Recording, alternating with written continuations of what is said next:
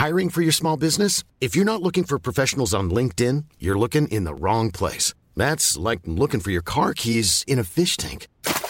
LinkedIn helps you hire professionals you can't find anywhere else, even those who aren't actively searching for a new job but might be open to the perfect role. In a given month, over 70% of LinkedIn users don't even visit other leading job sites. So start looking in the right place. With LinkedIn, you can hire professionals like a professional. Post your free job on linkedin.com slash people today. Soit.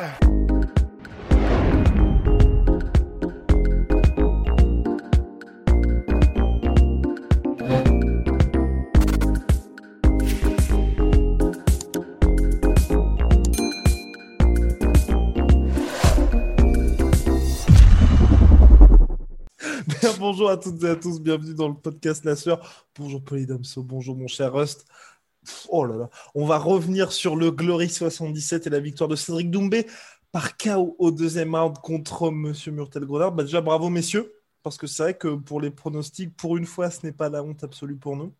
Sur le résultat, hein, parce que sur le résultat. J'avais pas prévu un KO au deuxième round. Non. Personne. Mais euh, si, Drake Doumbé predict this thing, tu vois. Ouais, ouais, il avait dit, il avait dit KO deuxième round dans cette vidéo déjà dans la légende, validée par Rust, qui a Oh été, oui, euh, oh oui, ouais, ouais, une vidéo. tu l'as vu, hype.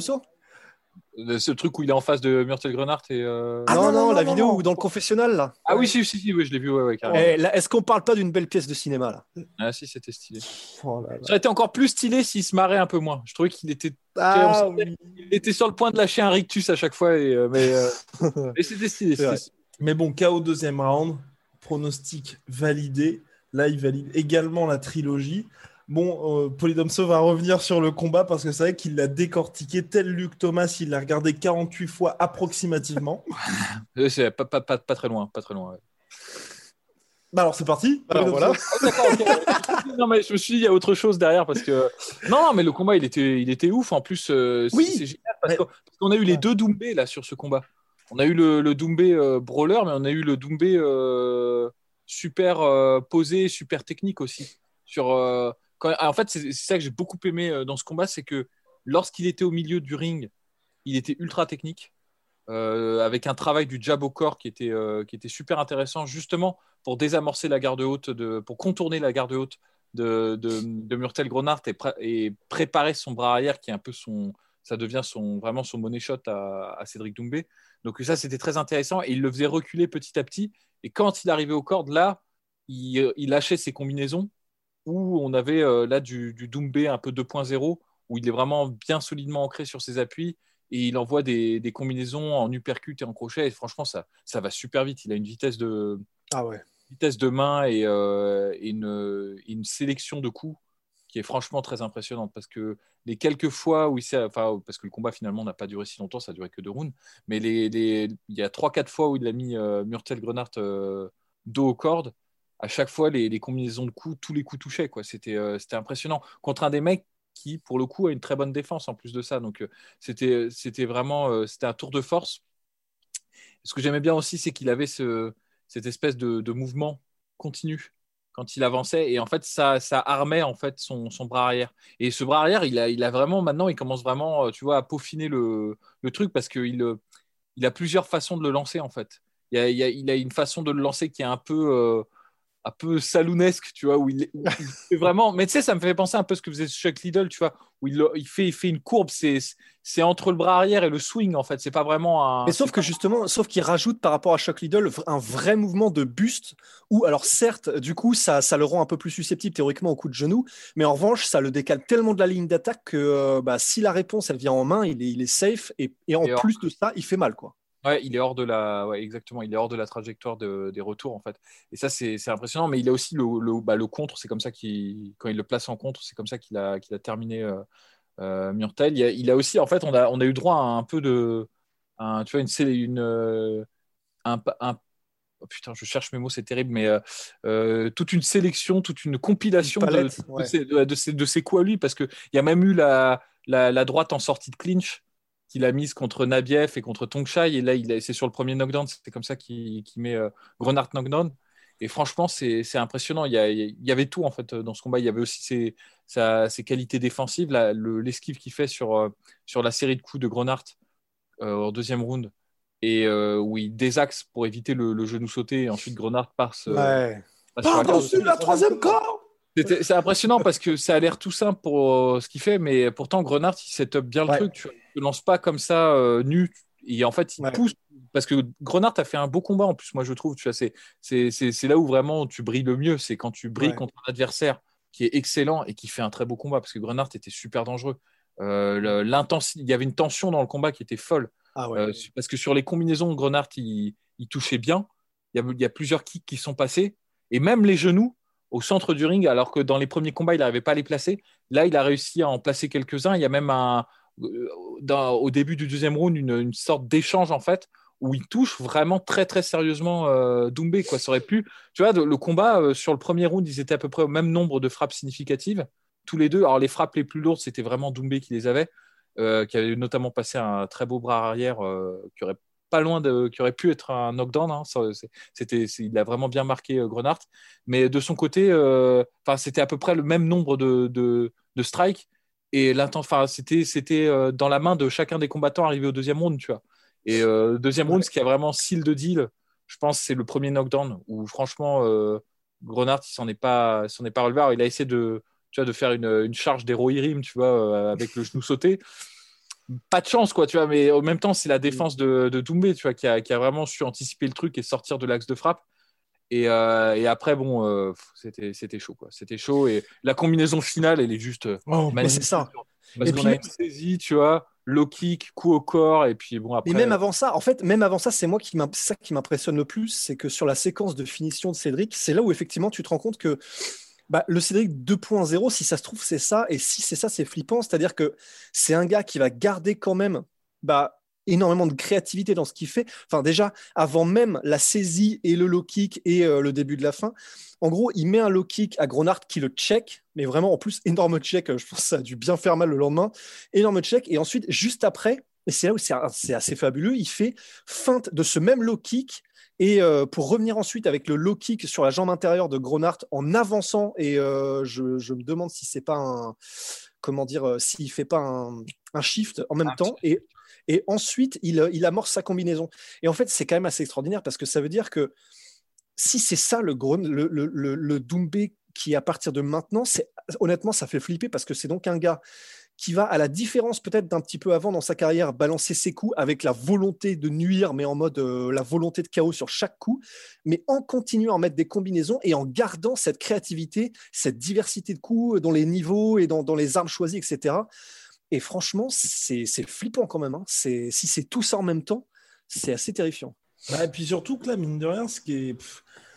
Il y a beaucoup de, de nos auditeurs qui nous posaient la question, c'est what's next pour Cé- Cédric? Parce que c'est vrai que là, on peut commencer à se poser la question. La trilogie contre Grenard, c'était un petit peu le dernier truc pour lui.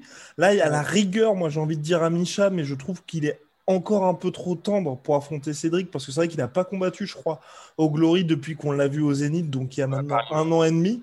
Et C'est bah, pas, c'est- du tout la même- c'est pas du tout la même opposition qu'ils C'est ont. ça. fait, hein. Et c'est tout, parce que. euh, Compliqué Ah là. ouais. hein. Non, euh, en plus, euh, c'est pas comme si ailleurs il y avait d'autres. euh, Ouais.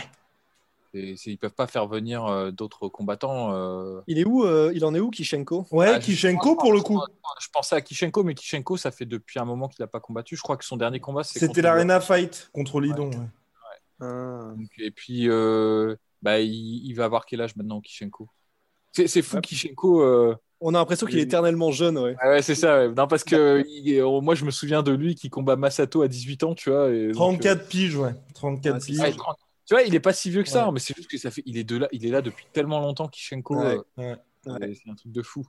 Et euh, ouais, non, c'est le. D'ailleurs, il y a une vidéo sur YouTube où on, où on peut trouver euh, Doumbé qui se part avec Kishenko et c'est quand même. euh, Ah ouais? c'est stylé. Mais ils Mais- se partent light, light et euh, ils sont tous les deux techniquement. Franchement, c'est un combat que j'aurais j'aurais adoré voir. Parce que Est-ce c'est vrai que- qu'il n'y a, plus- il y a plus que lui, tu vois. Est-ce que, à part, à part Kishenko, est-ce que le passage donc tant attendu en MMA, est-ce que finalement faudrait le faire maintenant? Parce que c'est vrai que là en welterweight, j'ai pas l'impression que les grands mondes pour lui. Nabiev, j'ai pas forcément envie de le revoir. Il n'a pas combattu non plus depuis sa défaite, donc c'est vrai que ce serait pas vraiment justifié, tu vois, de faire une trilogie maintenant. Et Non. puis une montée non plus, je pense, parce qu'il Ouais. n'a pas le gabarit du tout pour être en middleweight. Là, honnêtement, il est parfait en welterweight, je trouve. Mhm. Donc euh, non, c'est c'est pas évident. Et puis, bah, et puis personnellement, hein, même si nous on avait parlé lors de- d'une interview qu'il nous avait accordée, Pereira contre euh, Doumbé, j'ai pas vraiment envie de voir ça. Pas Non, mais surtout que Pereira, il est énorme. Tu, enfin, tu vois, c'est un était- lightweight, hein, enfin c'est clair. Même contre Varitov, je trouvais qu'il était limite plus gros que Varitov. Donc euh, Ouais. Mm. ouais, non, c'est clair. Varitov, qui d'ailleurs, j'étais choqué, 4 ans de moins que Alex Pereira. ah, il est super jeune Varitov. hein. Ouais, ouais, je que. Enfin bref. Non, mais c'est vrai, dans la, la transition à MMA, euh, peut-être que c'est le bon moment pour la faire. Parce que c'est vrai que maintenant, euh, euh, ouais, il n'y a, pas- il y a pas vraiment Ah d'attente. bah il a tout nettoyé. hein. À la limite, mais effectivement, en fait, ce serait peut-être un peu cruel, mais limite un, un combat contre Amisha, mais juste pour pouvoir dire qu'il a nettoyé même la génération d'après, en fait. Ouais. Simplement pour pouvoir le dire. Mais c'est vrai que sinon, sportivement, je pense pas que ce soit le plus compétitif. Et pour le coup, pour Glory, c'est compliqué parce que c'est vrai qu'Amisha représente l'avenir, donc tu vois, tu vas Mais pas ça, casser si ton- Doumbé s'en va, ouais. Bah, un peu comme quand ils ont fait, tu vois, euh, bah, justement, Troy Jones contre euh, Grenard. T'as ton, ton, prospect qui est là, il se fait déglinguer par un, par un vétéran. Bon, c'est compliqué ensuite de construire et de dire le mec est, est présent. Est-ce que vous voulez qu'on revienne sur d'autres combats, messieurs, de ce Glory 77 Ah, mais les combats, ils étaient ouf. hein. En vrai, euh, moi, j'ai Ouais. trouvé que. Euh, Un excellent pay-per-view d'ailleurs, mon cher Polydomso. Petit disclaimer, il y a un certain nombre de personnes qui ont rencontré les mêmes problèmes que lors du dernier Glory que nous avions diffusé. Les problèmes venaient des États-Unis parce que nous avons mis tous les moyens pour avoir un serveur qui cartonne vraiment. Donc on ne, on ne le dira jamais assez. Donc Ben qui s'occupe de notre informatique a fait un espèce de truc. Vous étiez quand même plus de 15 000 à être en direct sur notre serveur. La charge, mon cher Polydomso, vous n'êtes pas prêt. On était Hiring for your small business? If you're not looking for professionals on LinkedIn, you're looking in the wrong place. That's like looking for your car keys in a fish tank.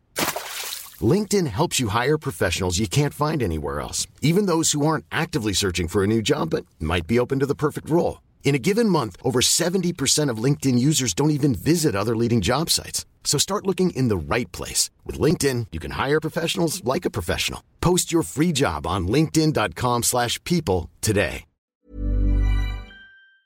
À 3,7% de charge sur le serveur au global, ce qui est absolument monstrueux. hein. Enfin, le, le truc ronronnait, mais c'est juste qu'il s'est passé exactement le même problème que lors de l'UFC 257, toute proportion gardée bien évidemment, parce que là on est sur du kickboxing, mais euh, bah, tous les gens ont voulu acheter le pay-per-view au même moment, et donc euh, aux États-Unis, vu que c'est là que tout se passe, et bah, il y a eu un espèce de un problème de bandwidth, comme, euh, comme ils disent, je, je n'ai bande pas la- passante. Dans la langue de.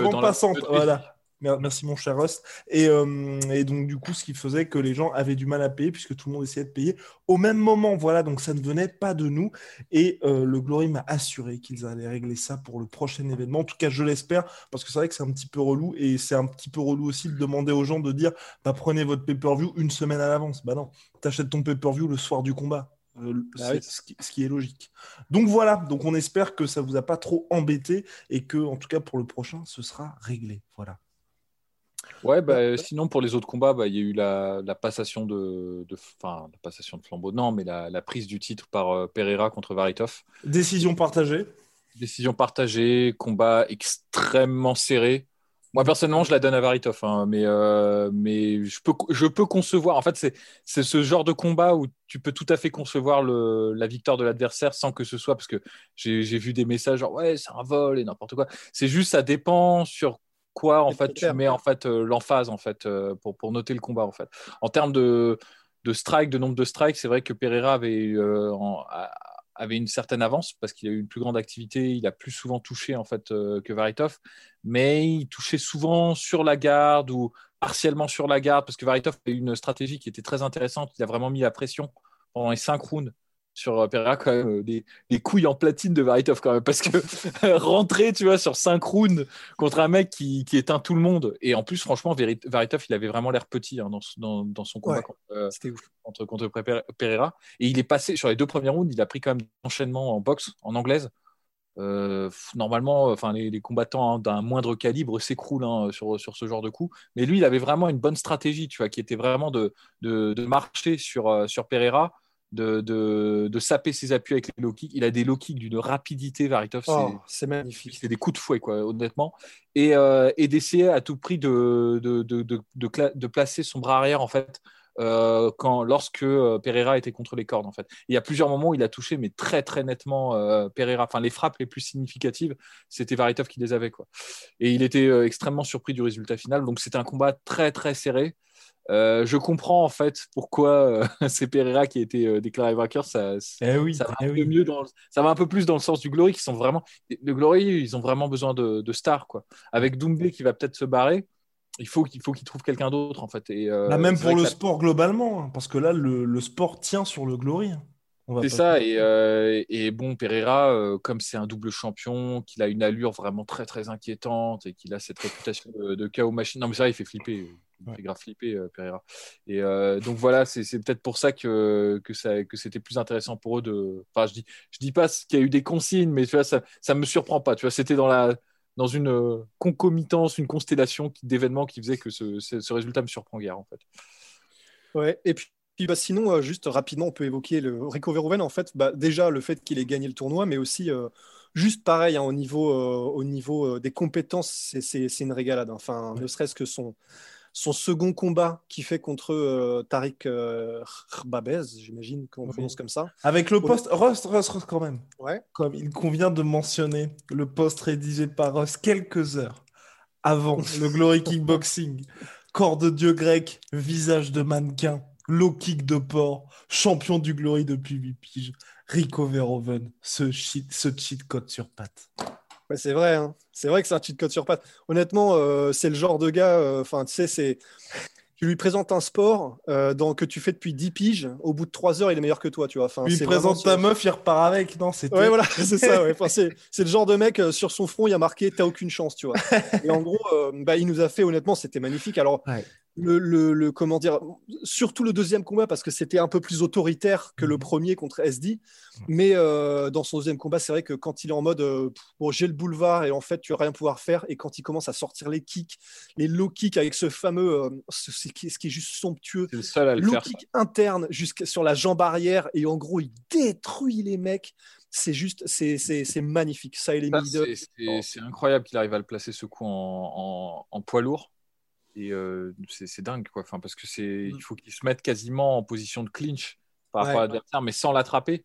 Donc, il peut vraiment se manger un crochet euh, au moment Ouais, où il le généralement il fixe avec son crochet gauche et après il met son truc mais euh, Ouais, mais il est intelligent, il le fait tout le temps quand le, le mec est derrière sa carapace et qu'il voit Ouais. pas le coup venir, en fait. Mais c'est une technique qu'on voit jamais en kickboxing. C'est un truc qu'on voit plus en kyoku, tu vois, en kyokushin. Parce que les règles font que tu peux avoir ce genre de, de kick, tu vois, dans ces compétitions-là. Mais là, du coup, les, les jambes arrière des combattants sont moins conditionnés que leurs jambes avant parce qu'ils ont moins l'habitude de prendre des low kicks.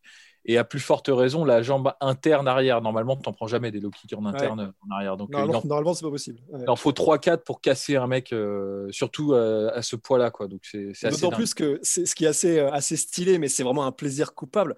Mais c'est que la manière dont il set up effectivement ce low kick jambe arrière sur l'intérieur de l'adversaire, c'est que en gros, il les fixe de manière à ce qu'effectivement, comme tu viens de le dire, en fait, ils sont vraiment carapassonnés et ils s'attendent pas nécessairement à recevoir le coup.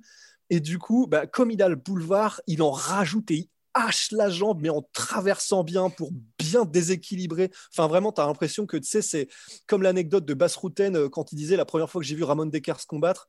En gros, c'était un petit mec qu'on avait appelé à 10 jours, tu vois, et euh, tout le monde était en mode euh, non, mais il va se faire déchirer, il va se faire déchirer, etc. Et en gros, apparemment, Ramon Dekers c'est arrivé, premier low kick, le mec, genre, part à l'horizontale comme ça, s'écroule, fin de combat. Et en gros, tu avais un peu l'impression que c'est ce qu'il recherchait à faire, en fait. Il cherchait à, à projeter les mecs comme dans GTA avec le code Superman, tu vois. Enfin, mais c'est assez impressionnant. Enfin, Ouais. la, la... Ok, euh, Babez était beaucoup moins impressionnant physiquement que Rico. Enfin, c'est euh, 120 kilos, euh, 120 kilos de, de pur muscle, et vraiment, mais de machine de guerre. Mais en plus de ça, euh, quelqu'un qui utilise parfaitement sa technique et sa puissance, et franchement, c'est honnêtement, c'est beau. Enfin, il y a une raison pour laquelle il est aussi haut et depuis aussi longtemps. Mais euh, c'est somptueux, quoi. C'est En plus, il a passé la technique contre SD Gargas et contre euh, Tarek. Ouais. Les- deux, tu vois. Tarek qui a, qui a d'ailleurs euh, sorti euh, Levi Richter au premier Oui. tour. Grosse dire, surprise. hein. Ouais, grosse surprise. Il a fait un, il a fait un pur combat. Quoi. Il a été ultra, ultra vaillant. Euh, Il l'a mis knockdown hein, complètement. Il est passé à ça de le finir d'ailleurs. Mais il a de Euh, belles mains, euh, Babez. hein. Bah ouais, et en fait, c'est un peu, il a un peu un style à la Rotang, mais euh, en poids lourd, quoi. Parce qu'il prend quand même des coups. et, euh, Ouais. Ouais. il prend un genou sauté de Richter. euh, et puis, ça lui fait rien, quoi. On n'a rien à foutre. hein. Bah, le, surnom, Ouais. le surnom Tank, du coup, lui, lui va, lui va comme un gant, hein, exactement.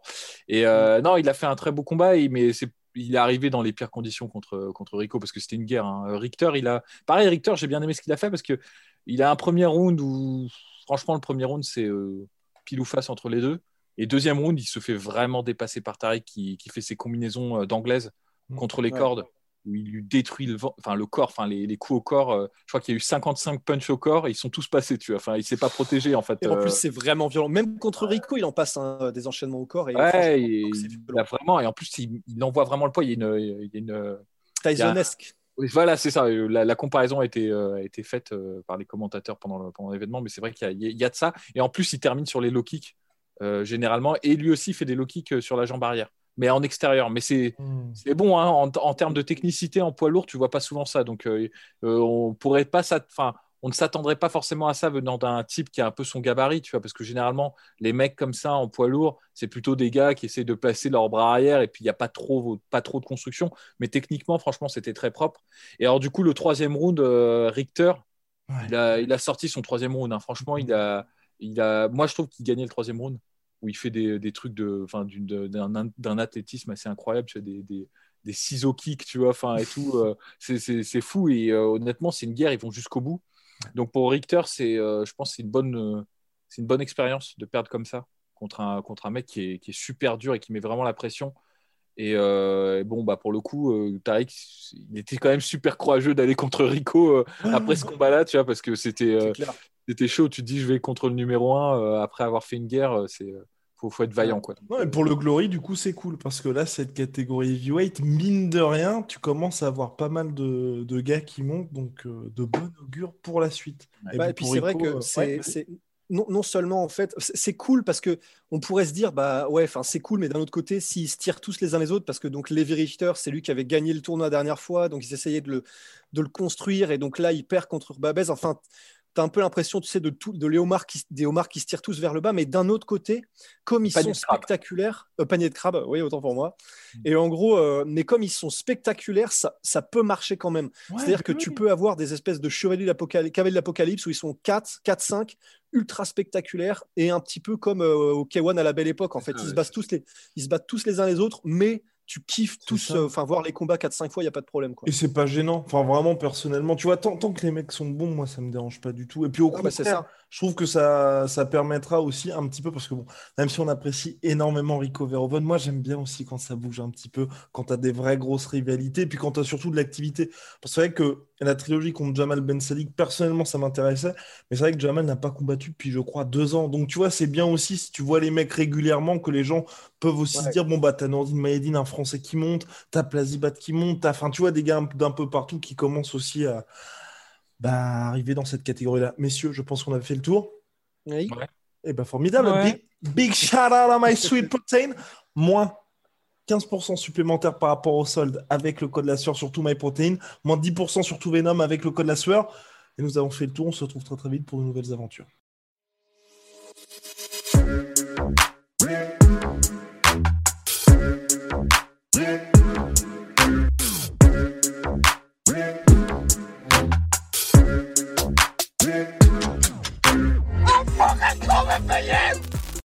Et voilà, c'est la fin de votre épisode du podcast La Sœur. Si ça vous a plu, n'hésitez pas à nous mettre les 5 étoiles sur Apple Podcast ou sur Spotify. Vous pouvez aussi nous laisser un petit commentaire, ça nous aidera beaucoup.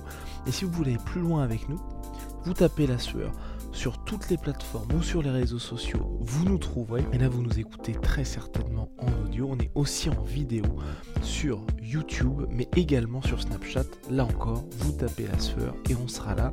Merci de votre fidélité et à très vite pour de nouvelles aventures.